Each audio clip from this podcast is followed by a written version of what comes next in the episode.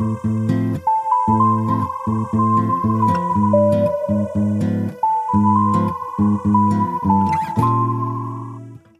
Folge beschäftigt sich mit dem ersten Kapitel Testimonial Injustice aus Miranda Frickers Werk Epistemic Injustice Power and the Ethics of Knowing, welches 2007 erschien und den Begriff der epistemischen Ungerechtigkeit prägte. Die britische Philosophin zeigt in ihrem Werk, wie die Bedingungen des Erkenntnisgewinns durch Vorurteile geprägt sind, was sich gegen die Menschlichkeit der Betroffenen richtet und schädlich für heutige Wissensgesellschaften ist.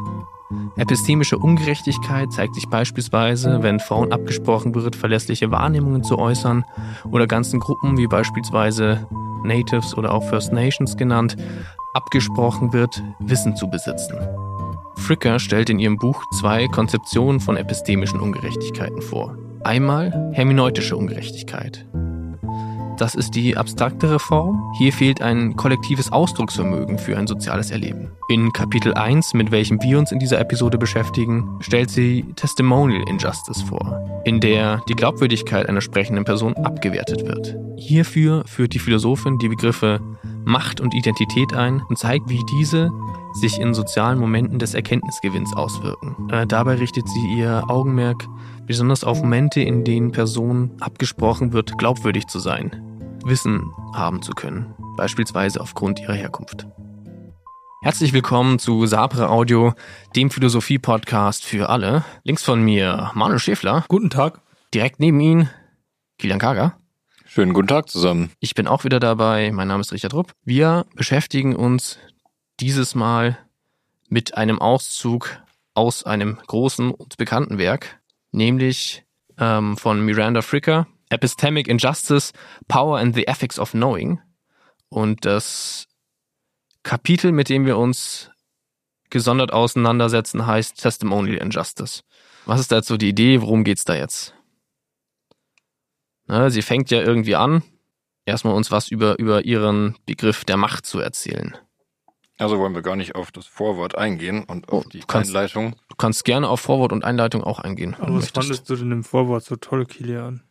Ja, ich fand es eigentlich ganz interessant, dass sie ja so ein bisschen erklärt, was sie machen will und auch eben auf diesen Begriff Epistemic eingeht, also was das eigentlich bedeuten soll. Das ist natürlich ein guter Verweis. Wenn das Buch Epistemic Injustice heißt, dann sollten wir vielleicht uns auch darum mal kümmern, was das Epistemische, was das eigentlich heißt. Also sie führt ja ein, dass es also man kennt Epistemologie in der Philosophie als eine große Gattung der Philosophie, die sich mit Erkenntnis auseinandersetzt. Also wie erwerben wir Wissen über die Welt, über uns, was sind da für Mechanismen am Werk? Und äh, der Take von Miranda Fricker ist, dass sie sagt, so wie das in der Philosophie traditionell betrachtet wird, ist es meistens recht abstrakt und hebt sich ziemlich von dem ab, was wir so im Alltag machen, wenn wir Wissen erwerben. deswegen sagt sie, sie würde es eher so verstehen, dass es ihr tatsächlich um menschliche Praxis des Wissenserwerbs geht oder des Erkenntnisgewinns. Das heißt, sie will sich weder anschauen, was jetzt die Strukturen sind, die ablaufen, die Bedingungen der Möglichkeit von Erkenntnis, um zum Beispiel einen Versuch zu nehmen, wie man Erkenntnistheorie denken kann mit Kant. Weder das interessiert sie noch so eine sehr, sehr individuelle Perspektive auf, wie ich als Einzelner Erkenntnis gewinne, sondern sie sagt, für sie spielt es eben eine sehr große Rolle, dass es in der menschlichen Praxis des Miteinanders passiert. Also dass sie sagt, wir schauen uns soziale Situationen an und was passiert, wenn Menschen miteinander reden, wenn die Wissen austauschen wollen. Also sie möchte sich jetzt explizit nicht damit anzufangen, jetzt irgendwie zu beschreiben, wie mein Auge irgendwie die Welt wahrnimmt und das auf mein Gehirn wirkt und ich dann irgendwie was über meine Umwelt weiß, nämlich dass zum Beispiel der Kilian jetzt direkt vor mir sitzt. Noch möchte sie beschreiben, was wir machen, wenn äh, wir da sitzen und irgendwie über Dinge nachdenken. Das richtig verstanden, sondern ihr geht es jetzt wirklich darum, ja, wie, wie funktioniert das dann im Alltag? Also wie funktioniert es, wenn ich rede, wenn ich jetzt irgendwie rausgehe und äh, die Bäckerin oder den Bäcker ähm, oder halt den verkaufenden Menschen da eben frage, ähm, ja, was kostet denn jetzt die Semmel? Ja, ich glaube, es geht genau um diese Face-to-Face-Interactions, die wir mit Leuten haben, die ganze Zeit im Alltag. Und die Sache mit dem Verkäufer ist sicher ein Beispiel für einen menschlichen Austausch, aber sie würde nicht sagen, dass das ein Fall ist, wo epistemische Ungerechtigkeit auftritt. Naja, aber wir sind ja nur bei, bei dem Bereich der, der Epistemik, also des Erkenntniswissens, der sie jetzt irgendwie interessiert. Na, ihr geht's halt darum, zu sagen, inwieweit Erkenntnistheorie eine fruchtbare Grundlage dafür liefern kann, dass sie die Fragen, die sie stellt, halt auch diskutiert werden können. Also sie will ja auch, das verrät ja der Titel auch schon, Ethik damit ins Spiel bringen, die ja jetzt, würde man erstmal sagen, wenig Rolle spielt dabei, wie erkenne ich jetzt die Welt oder wie funktioniert Erkenntnis. Aber sie sagt, das ist eben schon sehr verschränkt und das hat haben große Teile der traditionellen Philosophie bisher außer Acht gelassen, dass sie sagt, die Art und Weise, wie ich Erkenntnis gewinne im Austausch mit anderen Personen, hat eben auch eine ethische Komponente. Da geht es darum, dass so ein Austausch gerecht oder ungerecht ablaufen kann. Ja, aber sie schreibt ja auch, I hope to show that virtue epistemology provides a general epistemological idiom in which these issues can be fruitfully discussed.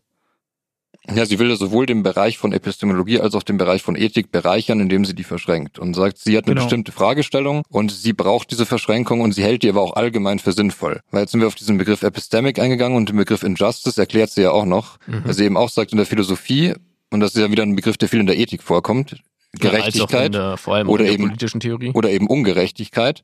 Und sie sagt, der Fokus in der Philosophie liegt meist auf Gerechtigkeit. Und man sagt, ja, wir müssen irgendwie Theorien von Gerechtigkeit entwerfen.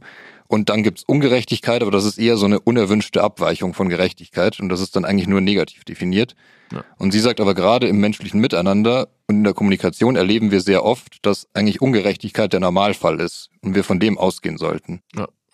Ja, und das bringt sie dann ja in dem Vorwort auch zu dem Schluss, den sie dann am Ende dieses ersten Kapitel, Kapitels eben auch äh, zieht, dass Testimonial Injustice ähm, auf einer auf einem Vorurteil gegenüber der Identität einer Person beruht und daraus ein Defizit der Glaubwürdigkeit gezogen wird. Also sieht man ganz klar die Verschränkung zwischen ethischen und epistemologischem Bereich.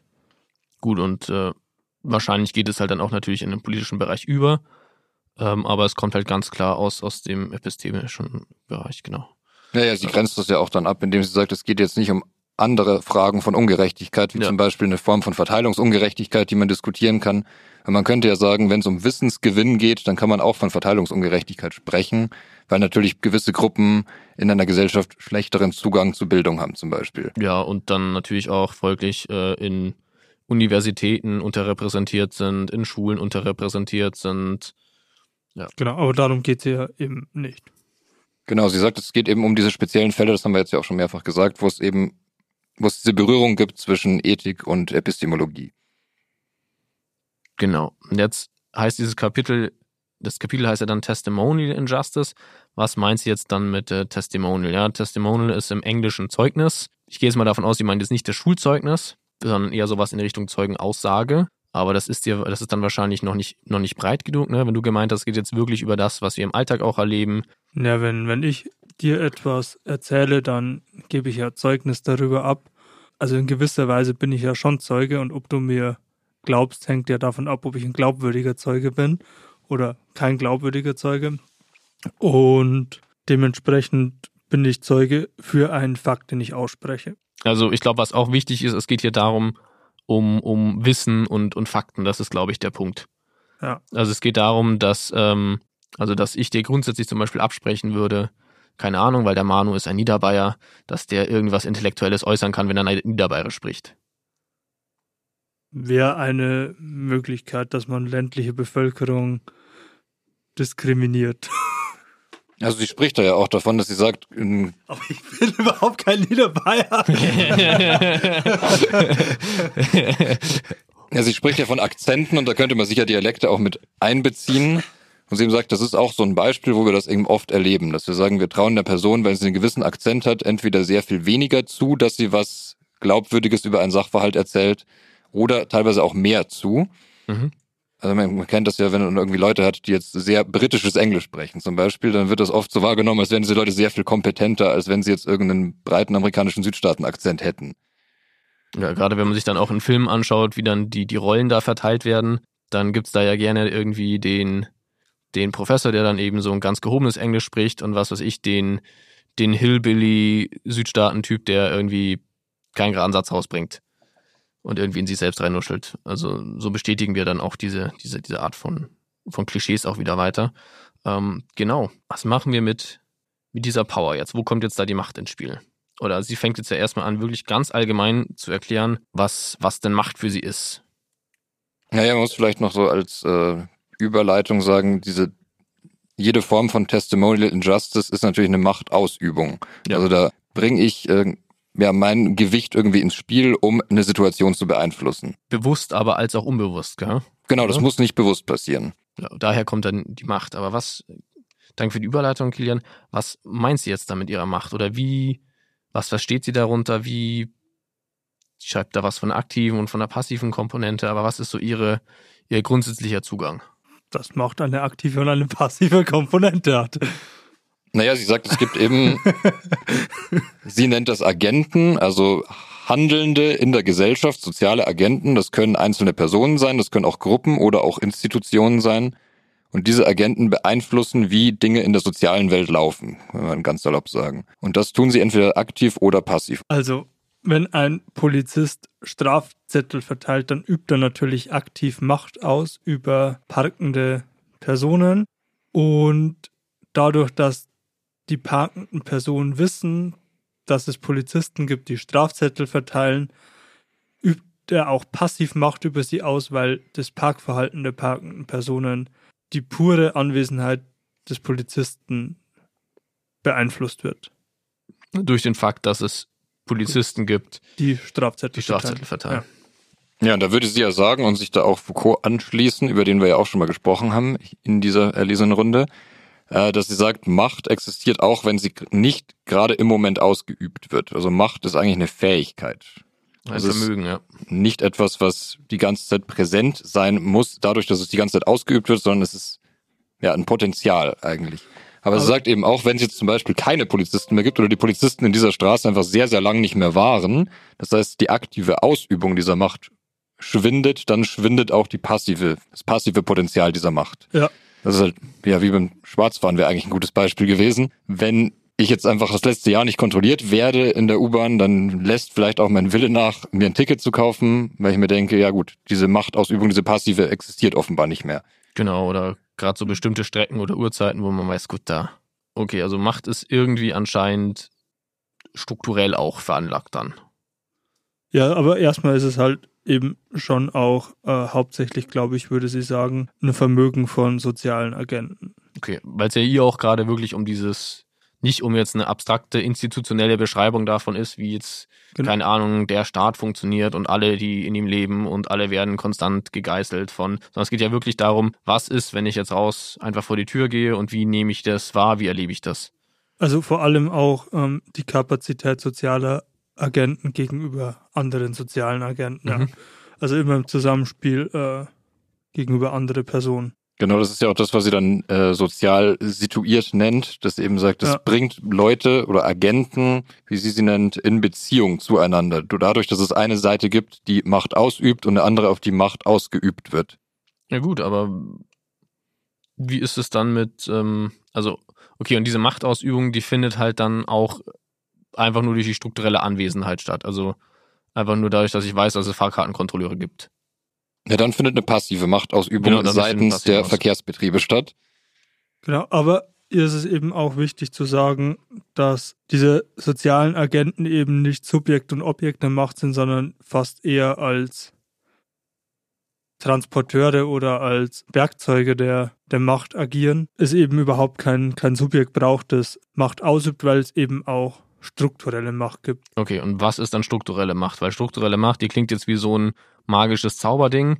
Anscheinend gibt es nämlich Macht, die die ganze Zeit auf mich wirkt. Jetzt hat ja sie aber eigentlich gesagt, ihr geht es darum, wie ich das im, im, im Alltag irgendwie erlebe. Und da erlebe ich ja die Macht konkret ja eigentlich immer eher in der Verkörperung von Personen. Und dann ist das andere mehr so ein Hintergrundannahme. Aber wie funktioniert jetzt dieser strukturelle Teil da jetzt nochmal genau? Oder was ist, vielleicht fangen wir so an, was ist denn eine Struktur? Also sie sagt, Macht kann eigentlich nur funktionieren, jetzt in einem direkten Gegenüber, wenn wir voraussetzen, dass es einen Kontext gibt Mhm. von einer funktionierenden sozialen Welt. Das heißt, wir müssen beide der Überzeugung sein, dass es Institutionen gibt, die die machtausübende Person äh, der den Rücken stärken. Wir müssen davon ausgehen, dass gewisse Dinge für uns Bedeutung haben, die wir teilen. Wir müssen auch ähnliche Erwartungen haben an eine Situation. Das heißt, wir haben so einen sozialen Kontext, den wir immer voraussetzen müssen, in dem wir eh so immer kooperieren in einer gewissen Weise, um so eine Machtausübung auch ähm, ja, in der Form ausführen zu können. Oder Also- Prägnant nicht, soziales Zusammenleben ist immer schon eine Machtausübung äh, über Individuen. Weil im sozialen Zusammenleben ich zum Beispiel nicht mehr komplett frei bin, das zu tun, was ich tun möchte. Aber ohne äh, soziale Strukturen wäre ich auch nicht überlebensfähig. Ja gut, aber geht es da jetzt um, um Normen? Weil wenn du halt eine Norm verstößt, also wenn du jetzt, keine Ahnung, äh, in, kein, weiß ich nicht, in einen Vorlesungssaal gehst und Obszönitäten schreist, dann wirst du da ent entfernt. Das ist ja irgendwie der eine Punkt, ist, da hast du dann gegen Norm verstoßen, deswegen kriegst du irgendwie eine Repression. Aber da wirst du das sehr aktive Machtausübung erfahren. Ja, ja, aber die Frage ist ja, wie funktioniert das? Ja, weil so wie du das beschrieben hast, ist das ja irgendwie, weißt du, das ist ja irgendwie leicht zu verstehen, dass wenn ich mich daneben benehme oder ich irgendwas mache, dann kommt eine Aktion drauf. Aber wie funktioniert das mit diesem, mit diesem Eingebettetsein in Struktur? Das ist ja das, was du gerade beschrieben hast. Ja. Genau, ich wollte es nur irgendwie nochmal klarer machen, weil mir der Strukturbegriff dann noch in der Aussage gefehlt hat. Ja, ich hätte es auch eher so verstanden, dass jetzt nicht die Struktur selber schon eine permanente Machtausübung ist, sondern dass die Struktur eher eine Bedingung der Möglichkeit dafür ist, dass Machtausübung passieren kann. Also okay. wir müssen uns erstmal als eine Gesellschaft über gewisse Dinge einig sein, damit Machtausübung funktioniert. Nein, aber einfach schon das Eingebundensein in eine Struktur mhm. macht über mich aus. Zum Beispiel, also Gesetze sind definitiv eine strukturelle Machtausübung, noch keine passive Machtausübung, weil passive Machtausübung von einem sozialen Agenten ausgeht. Oder auch von einer Gruppe von sozialen Agenten ausgeht, aber Gesetze sind eine strukturelle Machtausübung über mich, die gesellschaftliches Zusammenleben ermöglichen. Gut, gibt es strukturelle Agenten? Ist der Staat nicht eine Form von strukturellem Agent? Nee, das würde sie nicht sagen, weil es ihr explizit um ethisch epistemologische Zusammenhänge, also oder Ver ähm, Verknüpfungen geht. Ja, also im Beispiel von Gesetzen kommt es ja auch sehr darauf an, oder so könnte man jetzt einen Riesenfass aufmachen. So, warum mhm. haben wir Gesetze in Gesellschaften? Ist es so, dass wir Gesetze befolgen, die wir uns gegeben haben, weil wir eben passive und aktive Machtausübung fürchten? Oder weil es davor schon ein gewisses Einsehen gibt, in dass wir ein besseres strukturiertes gesellschaftliches Leben brauchen, das uns allen Vorteil bietet?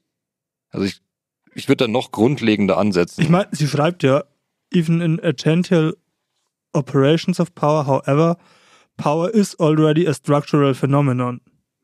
Mhm.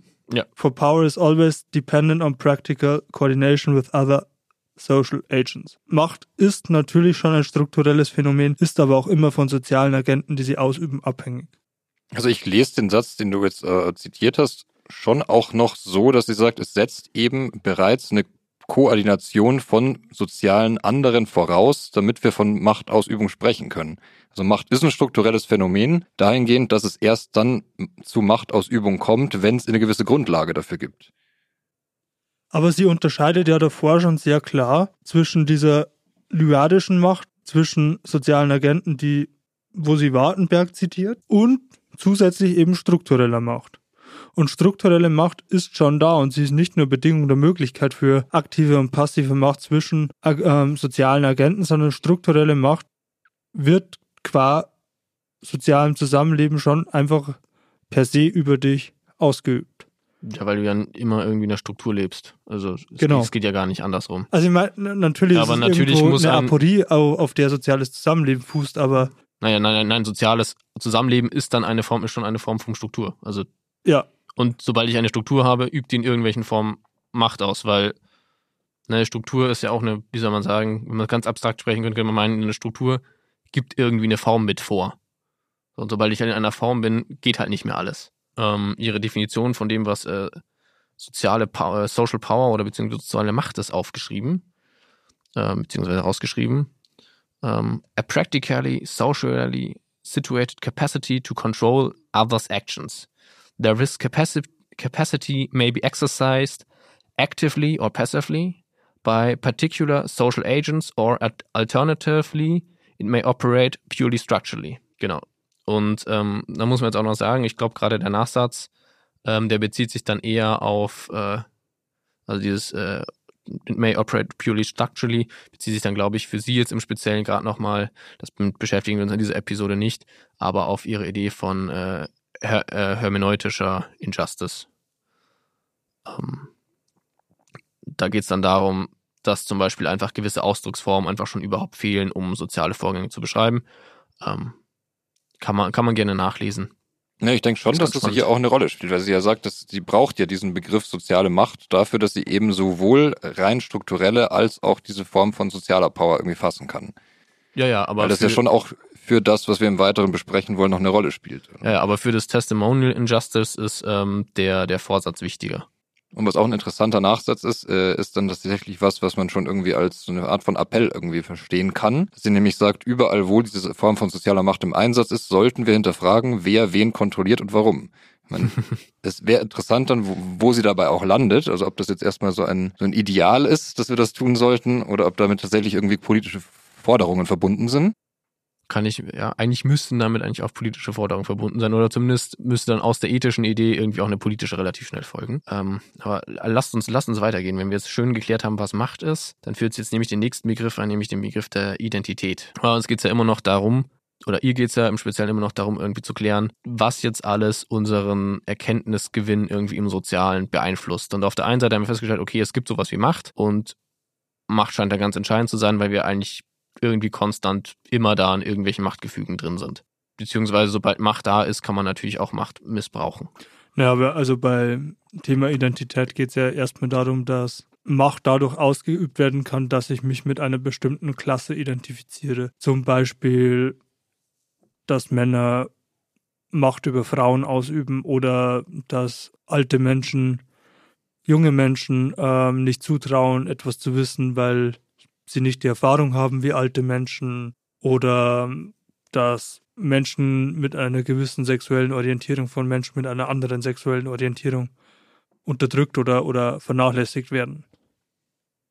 Ja, sie sagt, es sind Formen von sozialer Macht, also Sonderformen, die eben daran gebunden sind, dass es, wie sie es nennt, eine kollektive soziale Imagination gibt, die da dahinter Mhm. steht. Also wir sagen, wir haben, oder ein Teil der Gesellschaft ist sich zu einem bestimmten Zeitpunkt einig darüber weitgehend, dass gewisse Attribute einer gewissen Gruppe zugerechnet werden. Wer bayerisch spricht, ist ein Bauer und dementsprechend weiß der auch nichts über Philosophie.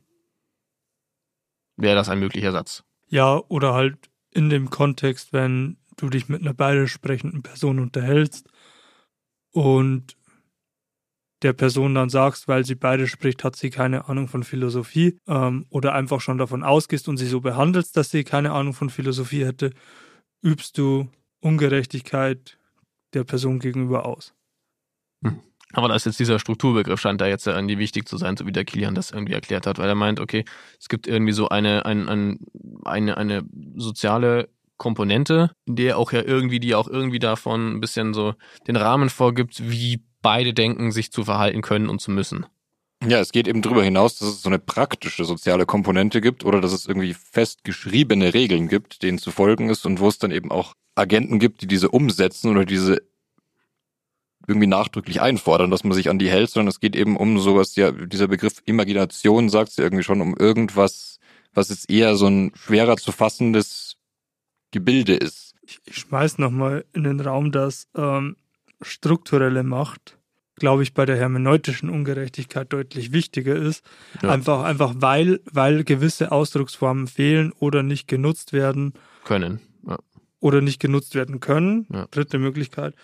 Back to, to Testimonial Injustice. Also bei Testimonial Injustice ähm, hat sie dann ja erstmal zwei Komponenten davon, nämlich, dass es ein äh, Übermaß an Glaubwürdigkeit gibt oder ein Defizit an Glaubwürdigkeit.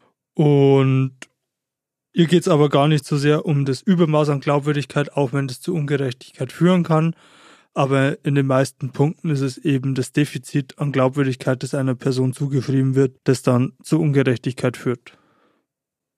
Also wenn ich das jetzt richtig verstanden habe, dann ist die Idee, und äh, bitte korrigiert mich da, ich verlasse mich da auf euch, ihr macht das ja auch immer so fleißig, dann habe ich verstanden, dass die Idee hinter diesem Teil mit der Identity Power ist, ähm, Menschen haben Identitäten, ähm, es gibt sowas wie ein, ein, ein, ein, ein kollektives Bewusstsein über diese Identitäten, äh, was sie dürfen, was sie nicht dürfen, was von denen erwartet wird, was von denen nicht erwartet wird. Und das formt irgendwie, wie wir mit anderen Menschen umgehen und wie wir die behandeln, ähm, als auch wie wir uns selber zum gewissen Grad verhalten. Naja, ich, also ich glaube, ich meine, es ist ja kein besonders langes Unterkapitel und ich glaube, man kann schon zügig so zusammenfassen, dass es ihr darum geht, dass Identity Power eben nichts Materielles ist, sondern etwas rein Diskursives und Imaginatives ist oder vielleicht sogar Imaginatives ist. Und dass es eben um geteilte Konzeptionen von zum Beispiel Überlegenheit einer Hautfarbe oder so etwas geht, was ja ein ganz gutes historisches und sicher auch noch aktuelles Beispiel ist. Und dann geht es ihr eben darum, rauszuarbeiten, dass Identity Power oder dass meine Identität als Sprecher auch immer äh, mitschwingt und, und der Hörer also meine Identität mit meinem gesprochenen Wort hört. Und das ist eben deswegen, was ich sage, zum einen eine epistemische, aber auch eine ethische mhm. Dysfunktion haben kann, wenn ich meine fiktive Autorität, weil ich weiß bin, jemandem mir gegenüber, der schwarz ist, äh, mittransportiere, um die Person zu belehren, obwohl ich dazu eigentlich überhaupt kein Recht oder Anlass habe. Weil sie zum Beispiel der viel größere Experte ist in dem Ding, aber du gehst halt irgendwie qua, genau, gehst halt einfach davon aus, du schaust den anderen Menschen ja. an, sagst du so, hm, der kann diese Fähigkeit gar nicht haben, der kann eigentlich gar nicht dieses Wissen haben oder was der mir mitteilen will, das kann ich gar nicht ernst nehmen, was wir zum Beispiel irgendwie auch bei, bei Menschen mit einer Behinderung irgendwie sehr oft haben, dass denen halt einfach grundsätzlich weniger geglaubt wird. So, und dann sagst und dann sagt sie jetzt im Prinzip, okay, das kann halt eben problematisch sein. Ich weiß ja viel besser, was gut für dich ist.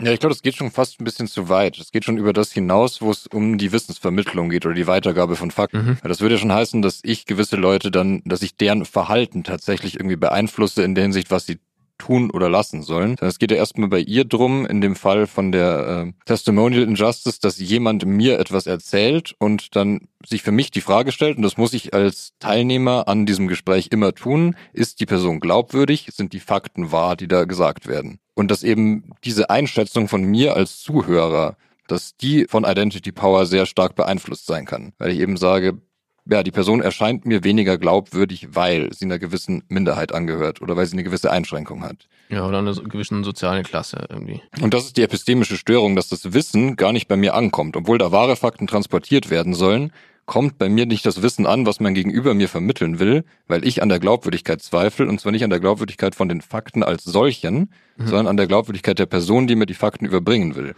Und deswegen diskreditiere ich auch die Fakten, die mir da gesagt werden. Also richtig. Ich, deswegen war es auch ein schlechtes Beispiel gerade, ähm, weil es ja um den Hörer geht, der den Sprecher diskreditiert und nicht um mhm. den Sprecher, der den, der jemanden äh, unterdrückt. Also es ist auch eine Form von Power, aber, aber äh, darum geht es ja nicht bei Identity ja, Power. Sie macht ja auch immer diesen Nauer stark, also den Wissenden. Das ist ja genau die Absprache des Wissenden.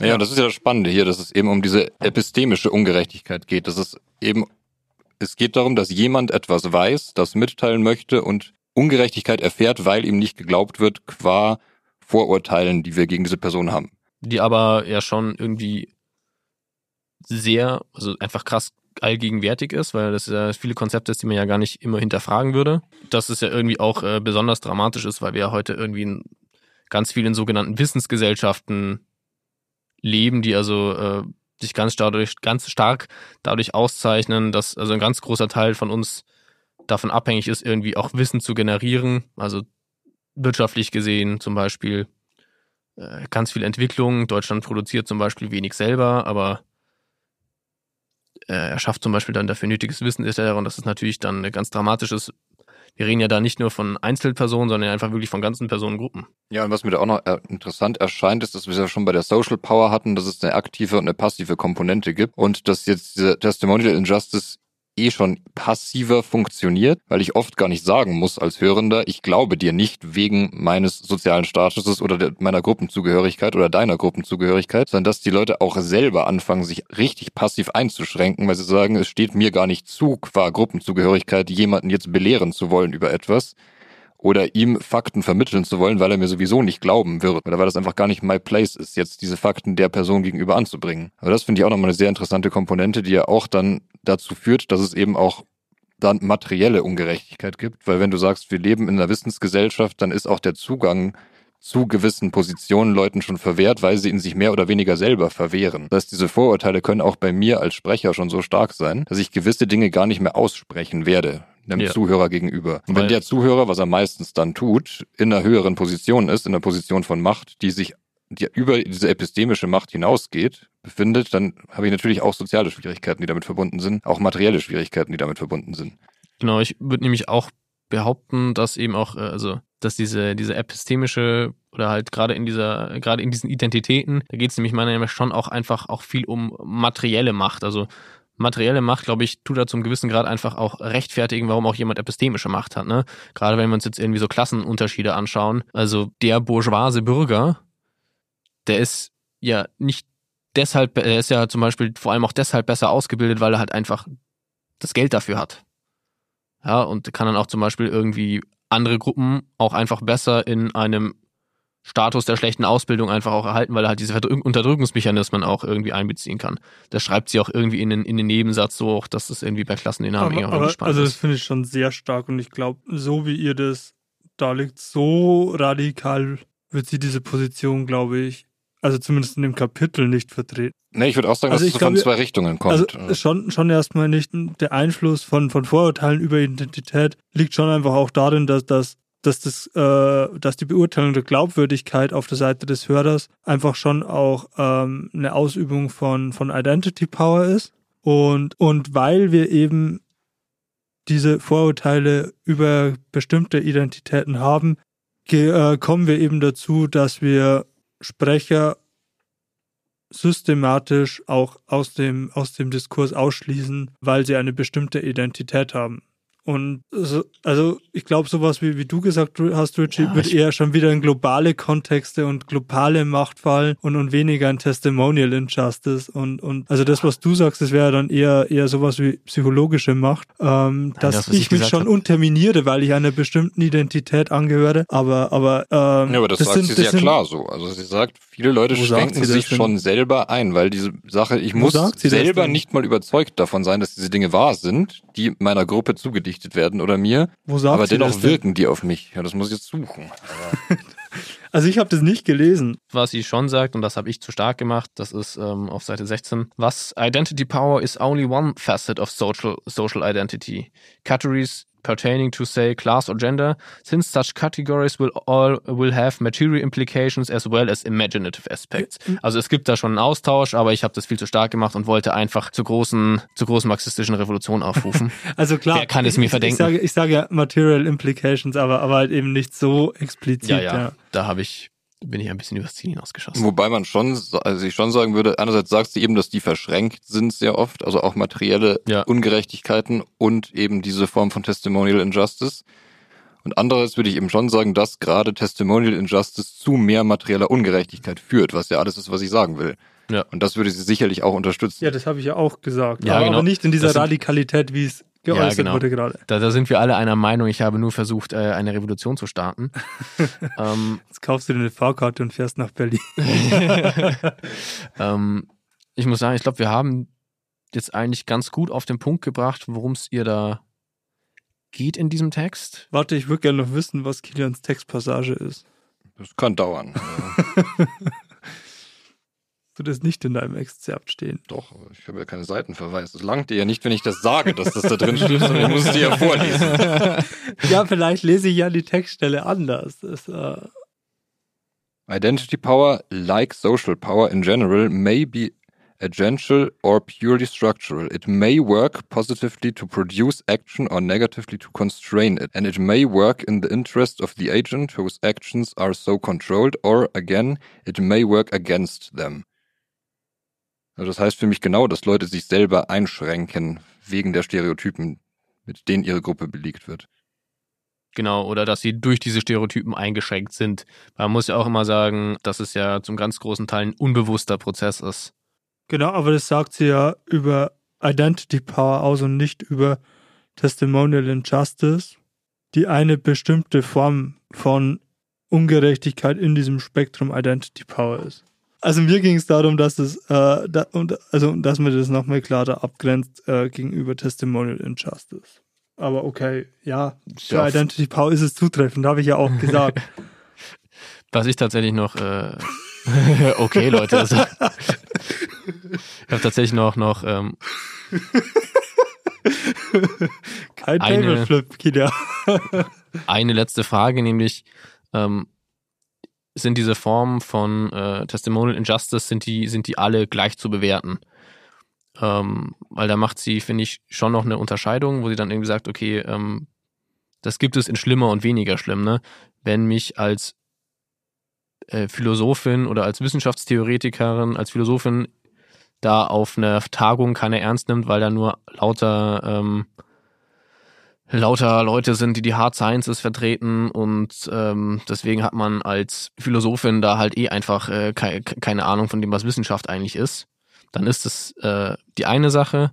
Wenn ich aber zum Beispiel, also ist es ein kleinerer Teil meiner Identität, wenn es aber zum Beispiel jetzt irgendwie um Sachen wie Hautfarbe geht, wie ich spreche, wie ich auftrete, also Sachen, von denen ich mich nicht irgendwie trennen kann oder die nicht bereicht, die nicht beschränkt sind auf nur bestimmte Bereiche, äh, wo sie dann sagt, okay, das ist irgendwie systematisch äh, und irgendwie immer persistent, ähm, dass das für sie so die, die härteste Kategorie ist, wo sie sagt, okay, das ist wirklich das, wo wir einfach wirklich von schwerwiegenden moralischen Problemen reden müssen. Aber das kam ja, finde ich, in unserem Gespräch schon eigentlich sehr, sehr gut auch durch, auch an den Beispielen, die wir gemacht haben. Ich würde jetzt die Folge an dieser Stelle beenden, mich beim Kilian und beim Manu für die tolle Diskussion bedanken. Ähm, das ist ein sehr schöner Text. Man muss sagen, sie schreibt wirklich sehr schön. Wer das jetzt interessant fand, das ist ein äh, wirklich, also äh, das Buch kann man sich, glaube ich, wirklich gut auch, gut auch mal zu Gemüte führen. Ist Ja, ein und es ist kürzlich erst in deutscher Sprache erschienen. Wunderbar, ja. Äh, Und es ist ein, ein Klassiker in dem Bereich geworden. Ähm, vielen Dank fürs Zuhören und ich freue mich, wenn ihr euch das nächste Mal auch wieder bei uns reinschaltet. So, und hier noch ein kurzes Sabre Audio Service Announcement. Nämlich äh, möchte ich nochmal auf unsere Veranstaltungen, die jetzt im November anstehen, nochmal hinweisen. Nämlich sind wir am 21.11., da sind wir in Freising mit einer Gesprächsrunde ähm, in der Stadtbibliothek. 23., also zwei Tage später, der Donnerstag, da sind wir mit einer äh, Gesprächsrunde in der Bibliothek in Berg am Leim in München. Näheres dazu auf unseren Social Media Kanälen und jetzt noch das große Announcement. Am 26.11. sind wir im Attenkirchen beim Tutuguri e.V. eingeladen mit Sam Hilton, der uns da musikalisch unterstützt und werden eine Stunde, rund eine Stunde Bühnenprogramm zum Thema Mythos machen. Freue ich mich schon drauf, ähm, auch äh, hörende HörerInnen zu sehen. Ciao!